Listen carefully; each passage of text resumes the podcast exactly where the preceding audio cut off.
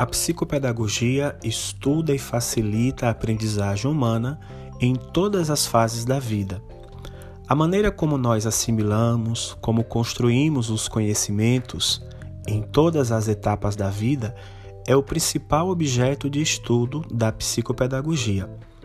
Esta ciência alia conhecimentos da psicologia, da neurologia, da psicolinguística, da antropologia, da filosofia, da psicanálise, para entender como o ser humano, como os indivíduos processam as informações e as transformam em um conhecimento adquirido.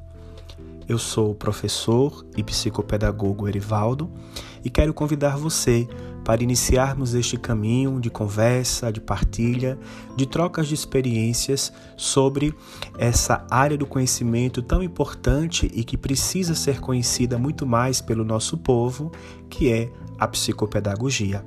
Então, Sinta-se em casa, sinta-se à vontade e vamos construir na circularidade da vida, na circularidade da existência, mesmo à distância.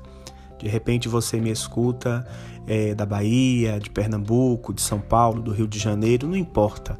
Sejam todos bem-vindos e bem-vindas e vamos construir com muito carinho este espaço que será nosso, Psicoaprendizagens.